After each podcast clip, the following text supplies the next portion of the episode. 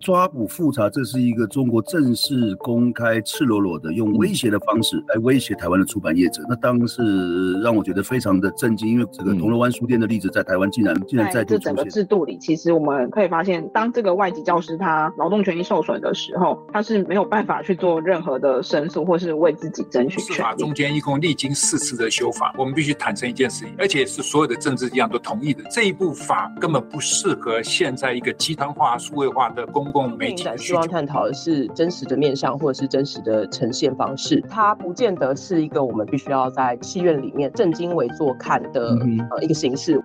这里是灿烂时光会客室，我是管中祥，一起听见微小的声音。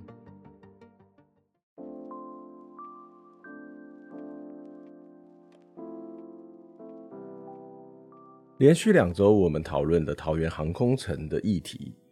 有朋友听完之后跟我们说：“这是令人难过的一集啊。”的确如此，但是我们不想只强调个案的悲情遭遇，所以在节目当中，我们也邀请了律师、协力的行动者，从政策角度来分析这样的一个议题。在我们在节目当中谈了美玲姐的个案。但是当个案不断重复出现的时候，那通常就是制度出了问题。而这个出问题的制度呢，就是我们在节目当中提到的区段征收。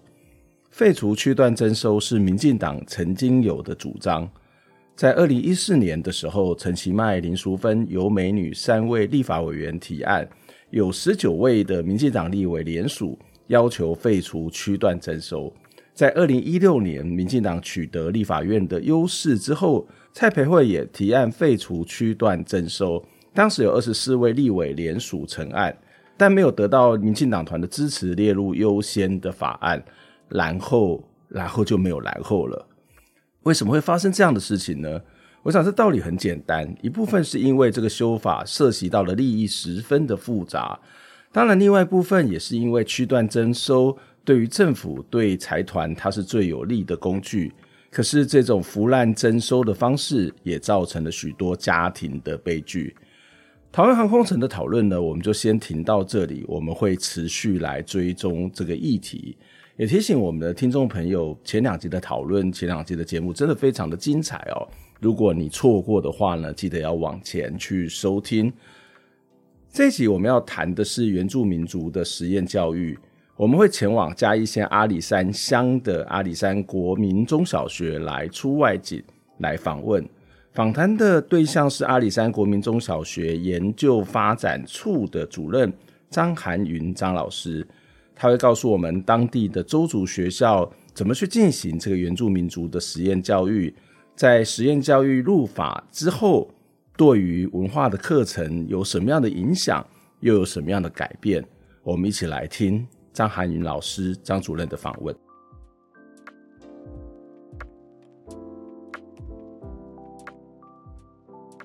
您现在收听收看的是《灿烂时光会客室》，我是主持人管中祥。《灿烂时光会客室》是由公民行动影音记录资料库独立制作。我们透过人物的专访、议题的整理，还有新闻的回顾，带大家去了解到一些争议性事件背后，值得我们要再去关注的议题。让我们在看这些议题的时候，不是只有看热闹。还能够看门道，我们有 Podcast 频道，有 YouTube 频道，欢迎大家能够订阅、收听、收看。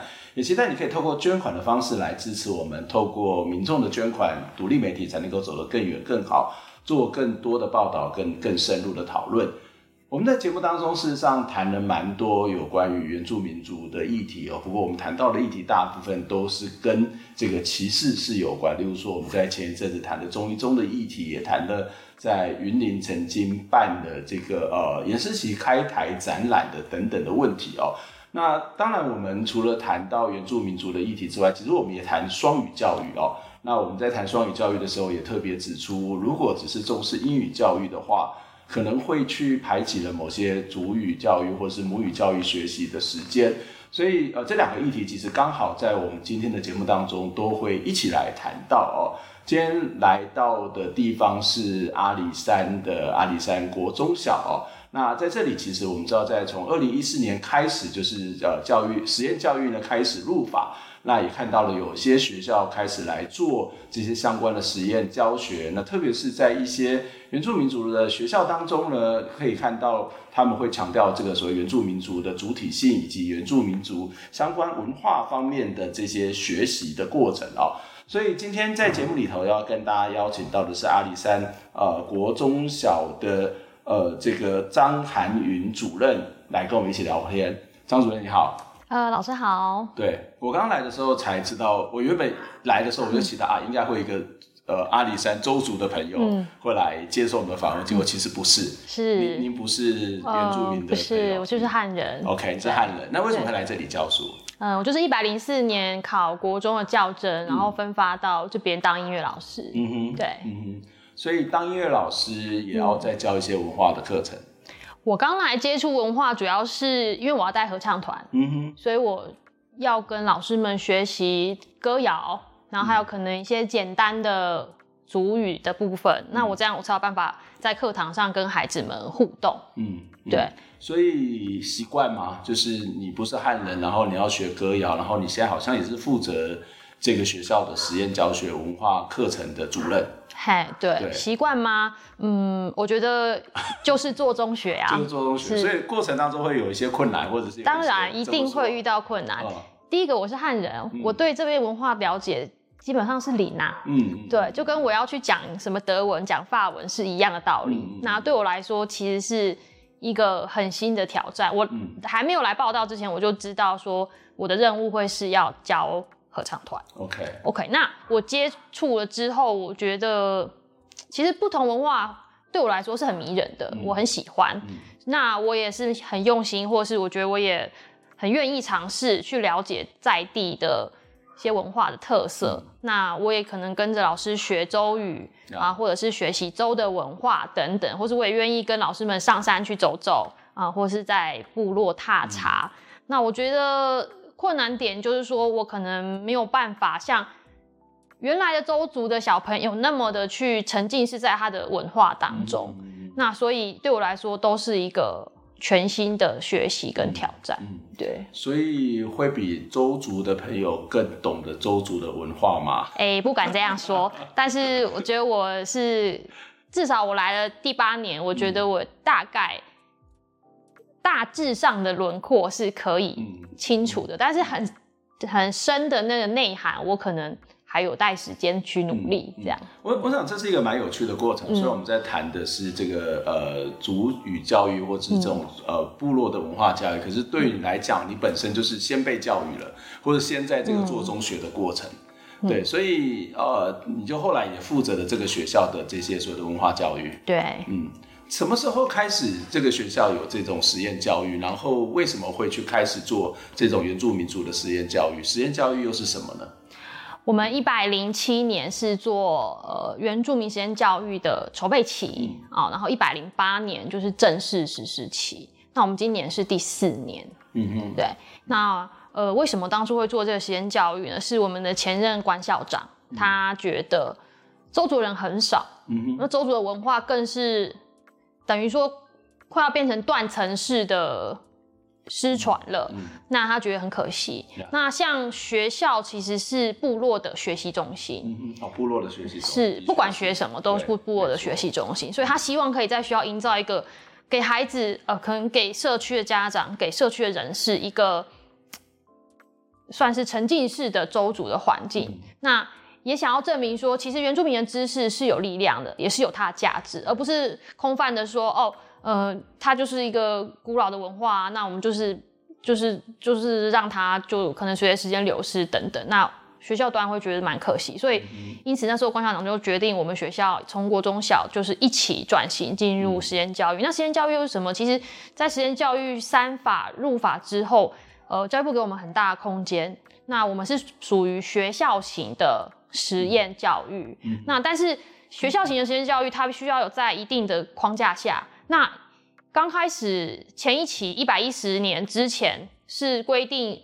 十二节左右，呃，就是三分之一的节数是要在呃原民文化这一块，才能称作原住民文化的实验学校。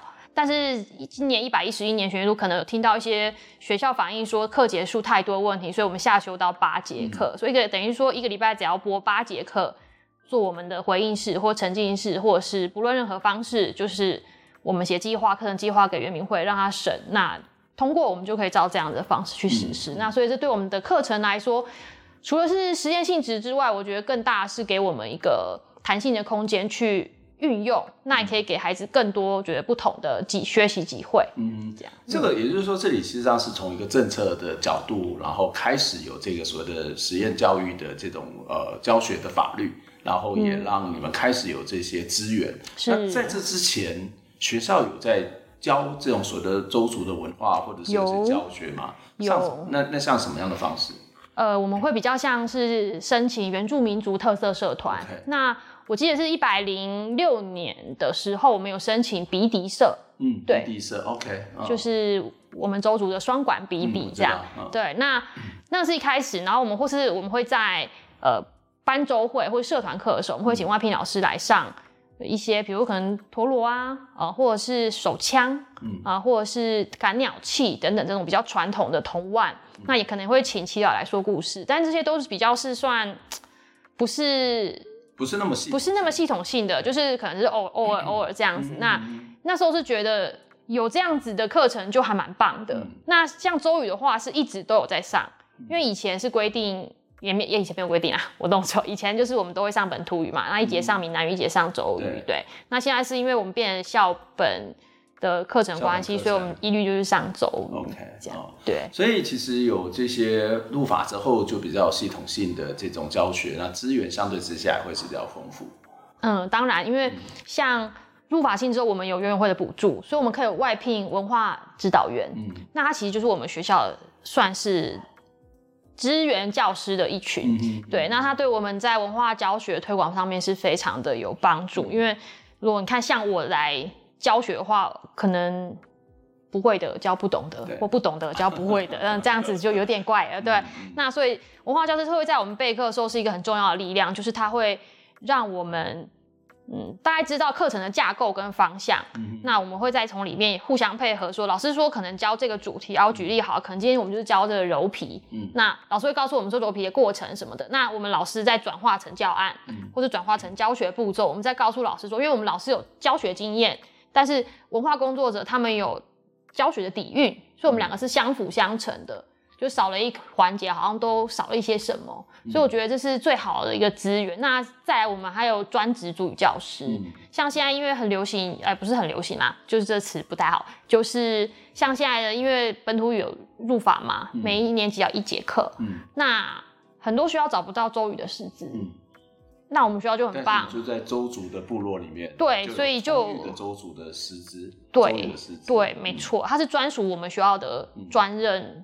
周语教师，嗯、对，那有一些像周语师资很缺乏，所以像我们的主语教师，他都还要支援一些什么线上共学，嗯、国教署的线上共学、啊嗯、或者什么什么的，这样。呃，虽然资源比较多，但是可能也会有很多人担心，那原本就要上很多课，嗯，那上的这些呃周族文化的课，这些族语的课程，那原来的课怎么办呢？会有一些排挤的作用吗？嗯。我觉得在国小端这件事情很不明显，嗯、就是家长普遍都是觉得说，嗯、呃，多学多会也是觉得 OK，、嗯、反正对国小的家长会觉得比较乐意要来学习这些东西。哦，反而很多汉人的学生很乐意哦。对，嗯、那到国中端又不一样喽，很不一样，嗯、因为我觉得国中端在台湾被赋予的就是所谓升学导向，因为这是不可避免的一个任务。嗯，那。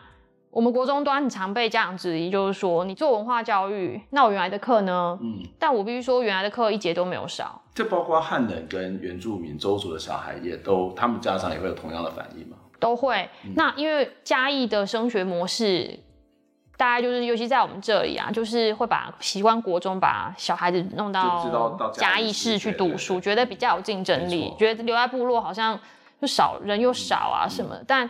其实我并没有觉得留在这里竞争力会输给别人，对，因为我觉得其实文化浸润跟你的学习方式是会有影响。我举个例子，嗯，呃，我们有一个小朋友的妈妈，啊，其实就是我们的主语老师啊。他说他当年把孩子留在这，他觉得是正确的选择。嗯，那我对我怎么说，我也很好奇啊。好，他说因为前前面几个大的国中也都是送出去，因为那个时候还没有国中校，嗯、我们本来是相邻国中嘛，后来废校才跟乐野国小合并，变阿里山国中校。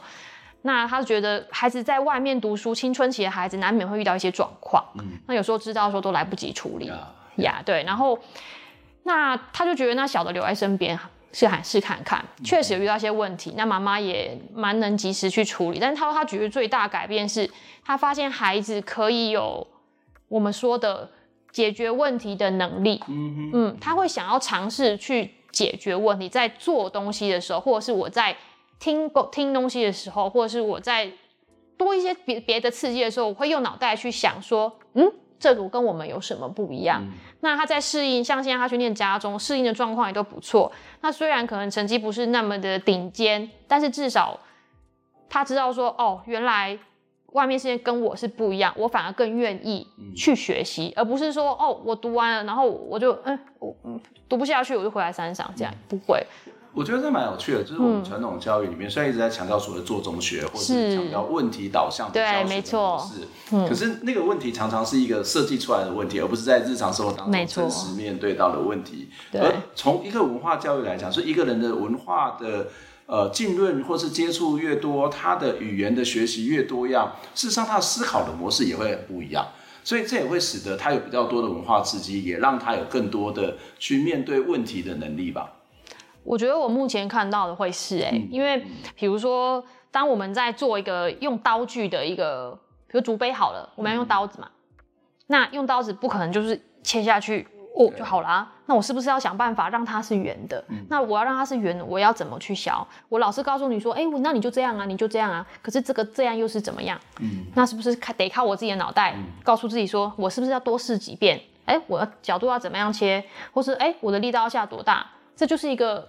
我觉得才比较符合所谓做中学的跟解决问题的一个方式，因为我们十二年国教不是在讲所谓素养吗？对，其实素养是不是就是有知识跟带着走的能力？那我觉得我们的文化课其实是很符合这个所谓素养导向的一种课程啊。嗯，对。我我以前看过原民台有个节目叫做《科学小原子》，我很喜欢那个节目，那个就是把科学教育。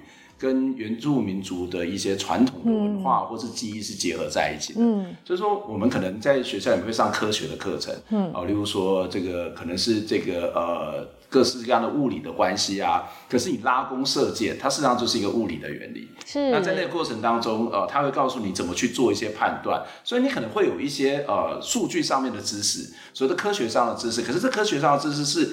你跟生活里面的知识是结合在一起的，你反而会从你自己的主语的教育、主语的文化里面去找到那个科学的关联性。可是我们常常很多的家长，或者是有时候我们的想象，就会觉得说啊，做这个可能没什么用，你好好把物理学好，把数学学好。可是殊不知，我们的生活里面就充满了数学、物理、化学这种科学教育。没错，老师，那我想举个例哦，就是我一百零八年的时候有带小朋友参加那个。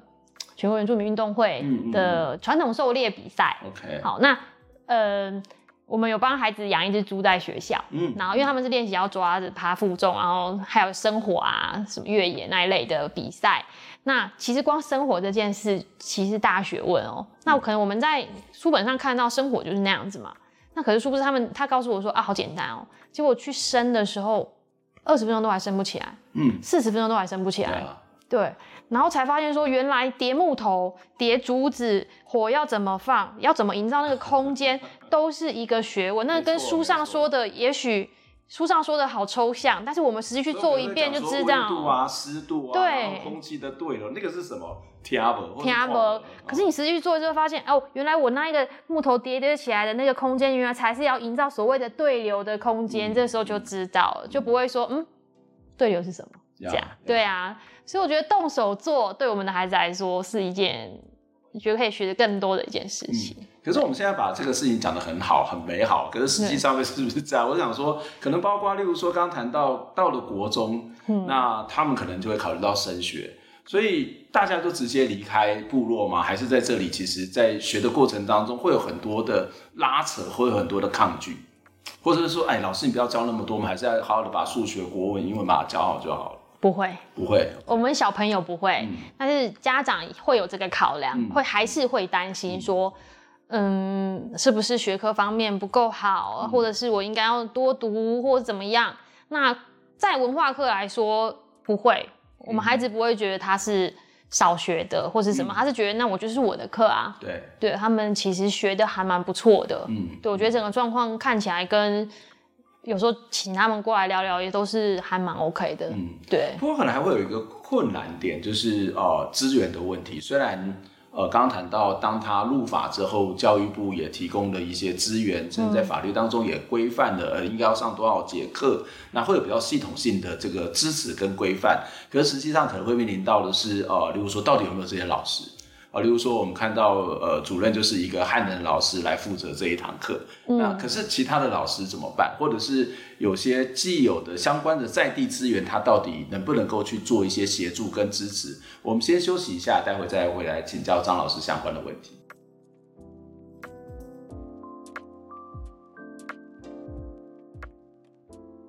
好，现在是这个阿里山国中小下课的时间，你可能就会听到这里有鼓声，然后有小朋友的这个打球的声音。我觉得这是一个非常热闹的校园哦，而且这个校园不只是学生很活泼、很热闹，其实你看到这个校园里面有各式各样的这种图画、壁画，而且还有趣的是，在楼梯上面都可以看得到每一个阶梯都有这个呃中文，然后也有主语哦，那来或者还有包括英文在里面。其实他看到这个里面，它实际上就是一个多语教育的过程。那在这个楼梯间就会看到这四面都是壁画，而这是周族的非常重要的传统的故事。接下来我就要请张老师来给我们介绍一下这个壁画到底跟我们讲的什么样的故事。好，各位观众大家好，我是阿里山国中小张涵云主任。那我今天要替大家讲周族的大洪水传说。那各位可以看到这边有一只大鳗鱼，那在当年呢，就是它堵住了。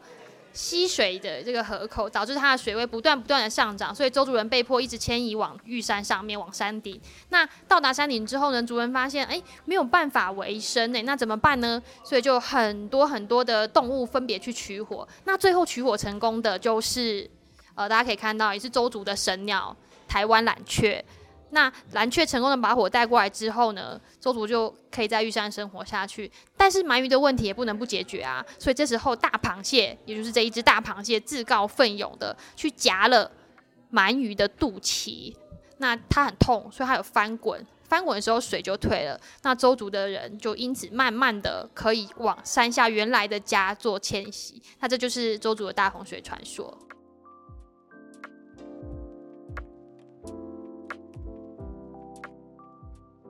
上个月我们连续做了四集有关于校园围棋式的讨论，在节目里头，我们也提到了许多日常生活的歧视，除了是因为主流社群自身的优越感，也可能是因为对不同群体的无知或者是误知产生了某种的误解以及冲突。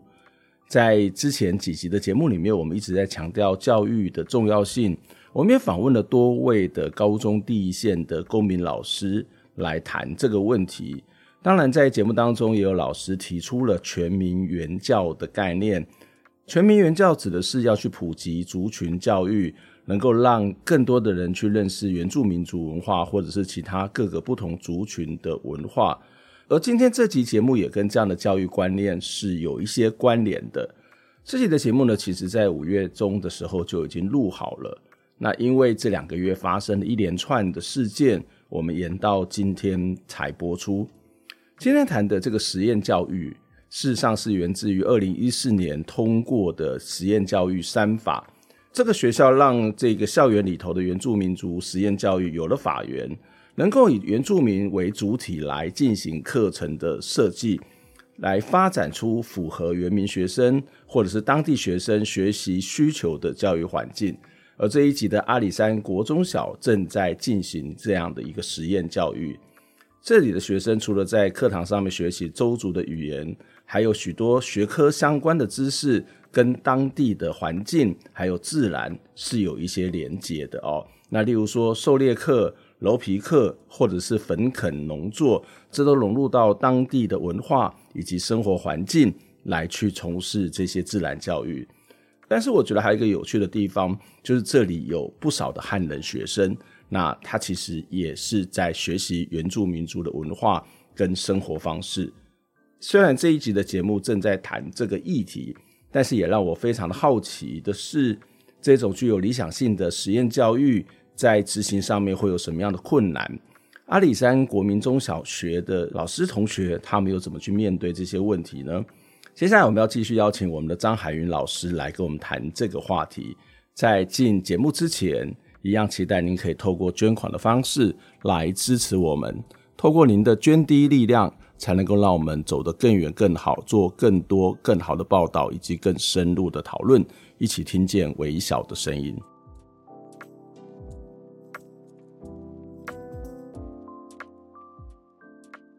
欢迎再次回到灿烂时光会客室，我是节目主持人管中祥。灿烂时光会客室有 Podcast 频道、YouTube 频道，欢迎大家订阅、收听、收看，也期待你可以透过捐款的方式来支持我们，让我们可以走得更远、更好，做更多的报道跟访谈，一起听见微小的声音。今天我们来到阿里山国中小，这是一个非常美的学校，其实还没有到奋起湖，所以呃，在但是在这里就可以看到这里有很多。呃，种茶的茶农也会看到这些，一路走来会看到很多原住民式的这个建筑哦。当然，阿里山国中小我们来绝对不是要来跟大家谈谈这个建筑或者是这里的产业，我们今天要来跟大家谈的是这个在阿里山国中小里面的实验教育。今天在节目现场跟我们一起聊天的是阿里山国中小的主任呃张涵云张老师，张老师你好。你好，老师。我们刚刚在上段的节目当中有提到这个讲起来好像很美好。嗯，在实际做出来的时候，可能家长会有不同的看法。啊当然，在家不同呃，家长在不同阶段，可能对他孩子的担心，或者是面临到这个社会的竞争的压力，我觉得会希望能够多读一些在所谓的正规教育里面的这些知识，应该是蛮正常的，因为这个就是一种竞争力的提升嘛，嗯、对很多的家长而言。可是另外一个可能会出现的困难，可能就是呃，这种呃，实际上面教学面临到问题，例如说师资，例如说教材。哦，我们知道有些的呃原住民族，它事实上是没有文字的记录哈。那我不知道你们在这个部分会不会遇到类似的问题，或者是在做这种教主语教育，或者在做这种呃文化教育的时候，教材它是什么东西？怎么去找到这些资料资讯？那我想先回应老师的是主语教材的部分。嗯、那主语教材因为现在固定有所谓的九阶教材，嗯、那。原则上，学校端都会是以九阶教材为主。嗯、那老师可能会再透过不同的方式去做补充，可能影片啊，或者是我们生活中的歌谣、嗯、啊，或者是一些祭典的呃说法等等，这样子额外的资源再去提供。那目前都还是以九阶教材为主。嗯、那文化课程就对我们来说就相对比较难，因为它就是从零到有。嗯嗯，对。邹族是没有文字的，是直到近代才有所谓的罗马拼音，然后帮忙去教会。对对对对对。嗯、那呃，但有了这些文字记录之后，其实很多的所谓比较深度的文化，可能因为随着老人家的离去，或者是年代的久远，甚至也都还没有办法去保存下来。嗯、那因此，我们所能得知的文字的记录，其实也还是有限的。嗯、那口传就变得非常重要，所以当我们要做文化教育的课程的时候，第一件事情我们当然是要去知会我们的头目，嗯，啊我们大家长嘛，那再来我们就是要寻求呃长辈啊或耆老、长老等等的这一些，或者社区理事长等等的这些资源的支持，那有他们愿意进入校园内进行文化传承。这样对我们的教材来说才是有正面的注意，跟我们才有办法去做正确的撰写。嗯、那当然，所谓的撰写不是说一稿就 OK，我们是不断的在上课中做滚动式的修正。那像我们会在呃小学部会在每周三下午开备课会议，嗯，对。那我们国中是礼拜一，因为国中真的没有所谓半天的教室研习，所以我们基本上就是在礼拜一，然后会讨论一下，呃，我们下周或下个月我们要上什么样的课。那原则上。会先把一个架构由文化师去，呃，就是框出来，这样安排下来。那我们再就这个大架构下去写一些简单的教案，那在里面再加深、再加广。嗯、那是经过这样子，已经到第四年才有比较。有算是比较有系统的去执行。那我们国中这边会遇到比较多困难，是因为国中有新生，嗯，外校的新生，Okay. 那等于他就对对对，区里面从别的地方过来读，对，那也有可能他是汉人，那等于他对文化的先辈知识是零，嗯，所以变成我们国中可能又要从零，有有一些从零开始，那有一些孩子他不是啊，所以这个是我们学校目前还正在要去解决的问题，跟希望可以达到双赢的一个设计的方向，嗯这样子。汉人的学生怎么去看待这个族语的教育或是文化教育呢？会觉得很新鲜吗？还是觉得说啊，我干嘛要学这个东西？我觉得看孩子的特质、看每个人不一样。对，大部分都是觉得就跟着学啦，嗯少部分的孩子就觉得，学这要干嘛？哈，会啊，也会提出质疑啊，就会说啊，我干嘛？我又不是州主这样。嗯是，嗯我们当然还是跟他说啦，多认识别的文化是你一辈子最珍贵的事情。对，我我们常会去很多地方去做文化体验，是啊是啊可是真的要让人家学这些事情，好像有一些门槛是跨不过去。对啊，老师你不觉得这件事很吊诡吗？就是很多现在旅行团很喜欢来我们这边哦、做那种深度什么周足三日体验。对对对，那我们的孩子根本不用花一毛钱，就每天都在沉浸式，他们还觉得，哎、我干嘛？对、嗯啊，外面人花了大白花花钞票说我要体验，然后我们这边孩子就觉得太习以为常，我就觉得有时候其实看着觉得可惜啦那。怎么跟孩子这样孩子沟通呢？就是他他的确嘛，就是我学这个干嘛？那干嘛学呢？我在家里面可能有，就是说，如果是周族的孩子，那如果是汉人学生，这就是另外文化，我的课业已经很重了，我还要再多学一个东西，我这样会不会浪费我的时间？怎么跟这些人沟通？我我会跟孩子说，嗯我们就是住在大阿里山乡，OK，你一定会面对的就是周主人。嗯，你走出去就会遇到邹对族人嘛，你就是要多了解他们，多了解绝对不是损失，绝对是对你有好处的，绝对是对你有帮助的。就像我们去学英文一样，它会开拓你的视野。学周语也是啊，嗯因为就是在我们的环境当中，就是这些文化啊，你需要去认识。对，嗯所以不同文化事实上不是只有语啊，不同语言不是只有语言啊，不是只有沟通当然，它实际上是一种世界观嘛，一种看待世界的方法。那一个人他就是应该有多样的世界观。是因为我觉得我们可能是所谓的过来人吧，比较会讲这些。可是如果从一个当下孩子在学习的时候，其实未必会做这样的一个思考。刚刚我才知道一件事情，就是在阿里山国中小没有一个是原住民族的老师。我们有原住民族籍的代理老师，代理老师，但是并没有正式老师。那有周族的老师吗？哎，都就都是代理老师，都是代理老师，所以也是由这些代理老师来上这些文化的课程，还是你们会找这些的这里的耆老，或是这些的文史工作者，或者是一些长老、呃头目来上这些课程？嗯，我们学校编制是这样：国小配两位文化指导员，国中配一位文化指导员。那原则上这样子类型的课会请文化指导员帮忙授课，那有一个协同的教室。那原则上我是会排呃周主老师优先嘛，那再来是可能班导师。嗯我觉得这样陪伴孩子会有比较比较好的一个过程，也比较有这种陪伴的感觉。不要说好像是啊、呃、老师就进来看这样。嗯嗯，那老师怎么来？师资怎么来？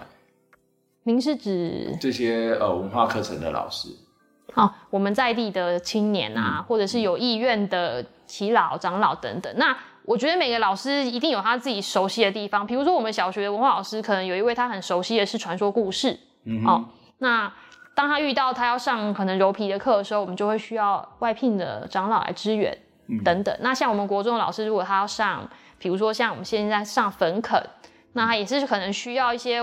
外部的社区人士来帮我们上农作这方面，因为毕竟现在的老师跟孩子们，我们对于农作都并不是很擅长。嗯，对，这会不会有一些教育部的一些规则啊？就是例如说什么样的资格他才能够去上上这些课程？因为有时候教育部规范蛮多的，在大学教书哦，对，实验教育没有，实验教育是没有，所以它对就是相对之下是一个比较开放的一个一个流通的师资的来源。因为如果你去限制老师的，比如说学历啊，你可能要大学毕业，没错，这样找不到老师。很多耆老没有念大学啊，嗯。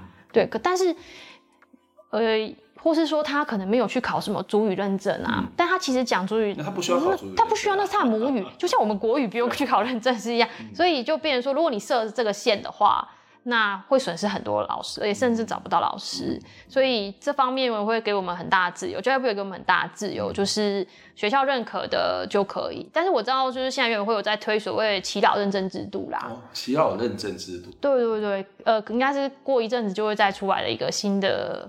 算就要认证一个人是耆老，到底要怎么认证？哦，看他的可能著作啊，Okay, 啊、哦、表表表学术表现啊，哦、或者是他的有没有什么样特殊的工艺啊，嗯、或等等，就是他有很多种草案，但是学历不在，嗯，不在其中了。是是是，哦 okay、对。刚刚谈到呃，很多同学在这个学习的过程当中，嗯、应该讲说，特别是家长会担心说啊，你学这个对以后的升学就业会不会有一些帮助？那但但是我们当然是一个比较理想来讲是不会，可能不存在这个问题。嗯、可是回到一个现实，他去读高中了，嗯，他他会有人觉得会不会跟得上吗？或者说去读高中了，这个问题是有对他有什么样的帮助呢？我觉得呀，其实到高中，以我自己的经验来说，也是跟不上了。二十年前的时候，所以你说二十年前跟不上，所以现在也是跟不上。呃，多多半都会有一点状况啦，就是呃，我举英文好了。因为英文可能国中是背两千单字吧，嗯、我记得。嗯、那到高中是不是变成六千吗？还是七千单？这、嗯、是四千的差距，怎么补？嗯、自己补啊。嗯，对，我们的孩子也是一样状况啊。嗯、对，那我觉得这些课，嗯，不会去影响他的所谓的正常国英数社自的教学。嗯嗯、但是我觉得学文化课是一种态度跟认识自己，嗯、甚至。能期许自己成为更好的人的一个很正面的课程，因为当唯有你认识自己、肯定自己的时候，你才能更有自信。那你有自信，你才有办法去做，也许你能力不到，但是我可以做得到的事情。这样子，嗯，嗯对。所以你的意思是说，可能有些的学习本身在部落的资源就是不足的，所以有没有文化课，它还是不足。我觉得学校端不会不足，嗯。但是，因为我觉得学习呃学习是亲师生嘛，嗯，我觉得可能在有一些家庭的部分稍弱了些，嗯，或是可能我们地地处比较遥远，那以前没有那种所谓的什么远距教学的话，嗯，我觉得多少还是有一些差距。但是我我我只能说，在学校方面不会有差，嗯，对。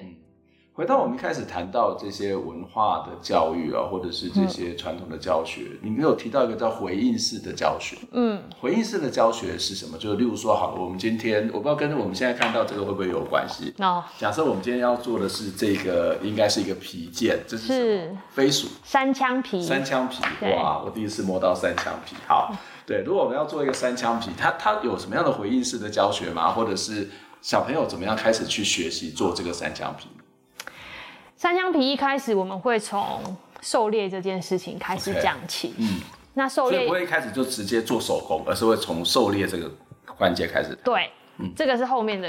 我要有东西回来，我才有东西去揉皮嘛。嗯，嗯，嗯，嗯，那在讲狩猎的过程当中，我就要讲很多地形、嗯、地貌、OK、天气、天文等等啊，或者是一些你要去观测你的路边呃有什么植物啊，或者是足迹。动物的路径等等，这些都是请专业的猎猎人老师来教。嗯、那其实这个很就是跟我们的自然课很像啊。自然课不是要观察地貌吗？嗯、地地球科学不是要去了解什么是什么层岩，什么火成岩，什么比什么页岩的。嗯、那我们会带孩子出去外面看，嗯、直接就去看，不用看那个一颗一颗那个标本。嗯，对。那地形去踏查也是啊，比如说我可能看到的是山地啊，什么是丘陵，什么是林线。啊，我怎么去看那个等高线？我现在位于哪里？嗯、那这就是我们现在今天要去狩猎的地方、嗯、啊，或者是我现在狩猎的地方，我的直批是什么？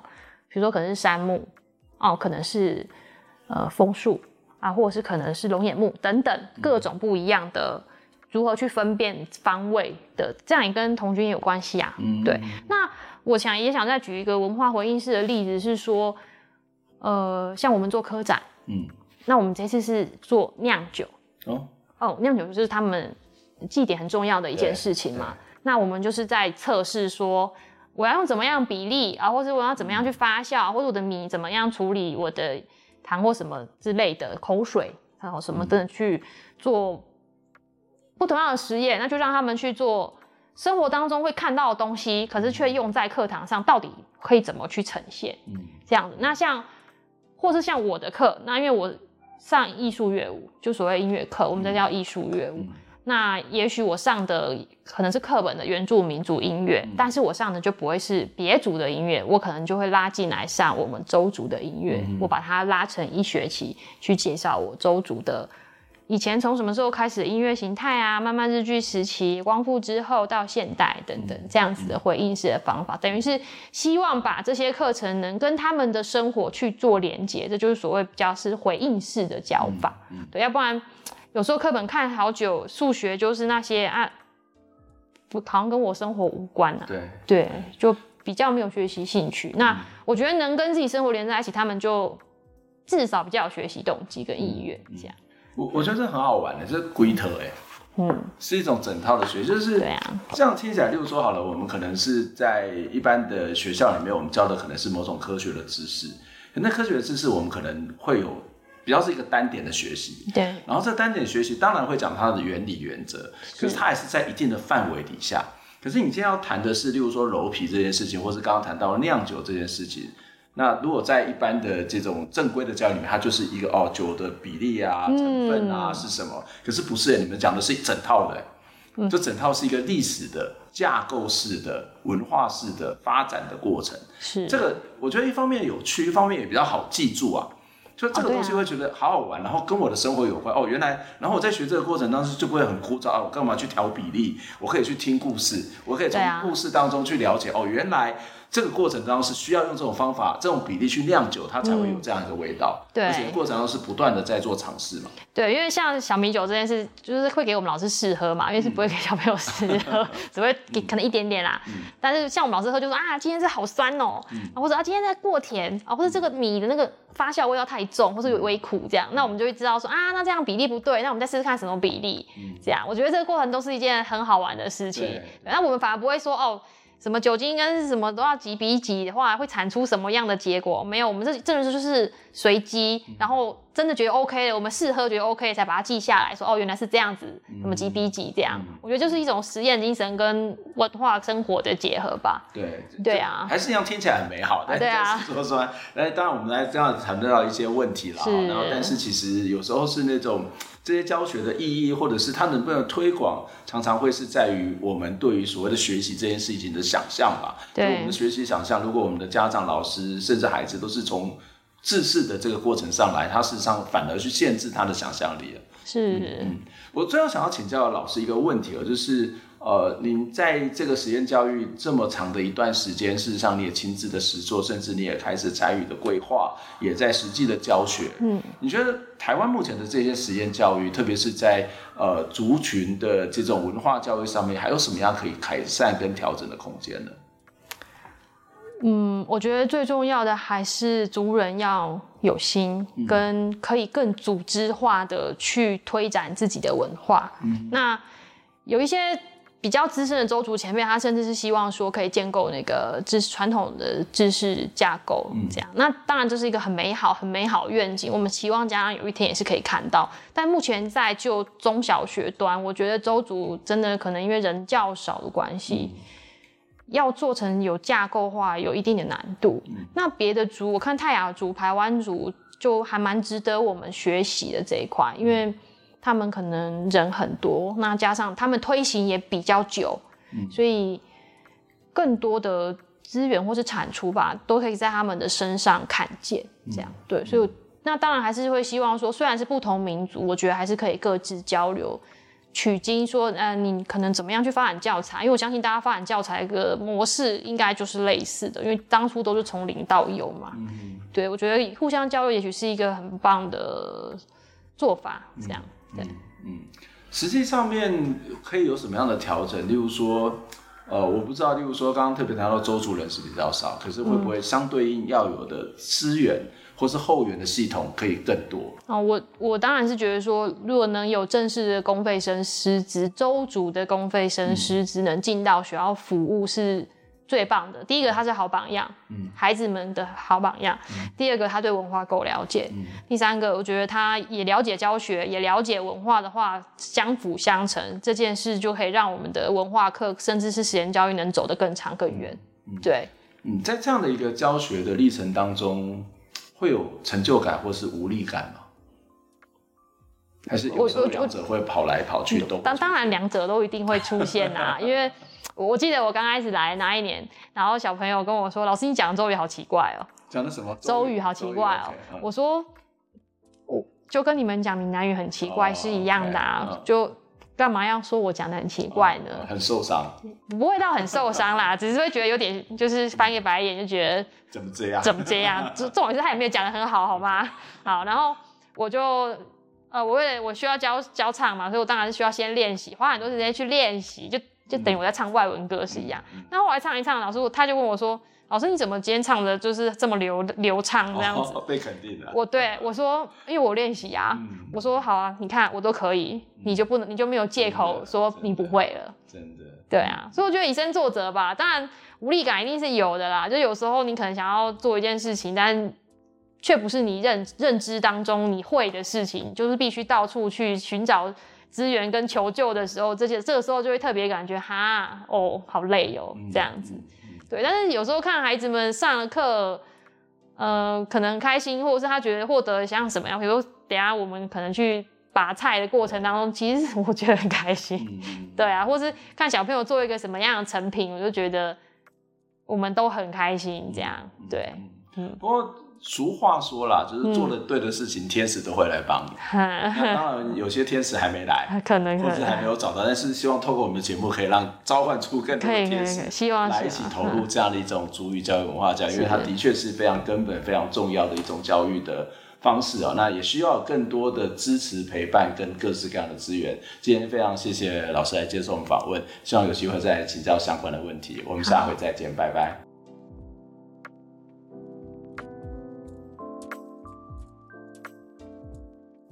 听完这期节目，你有什么样的想法呢？非常欢迎您可以留言来跟我们分享您的看法、您的感受。当然，也期待您可以透过捐款的方式支持我们，或者订阅我们的节目、分享我们的节目，不管是 YouTube 或者是 Podcast 频道。谢谢您的收听，下周再会。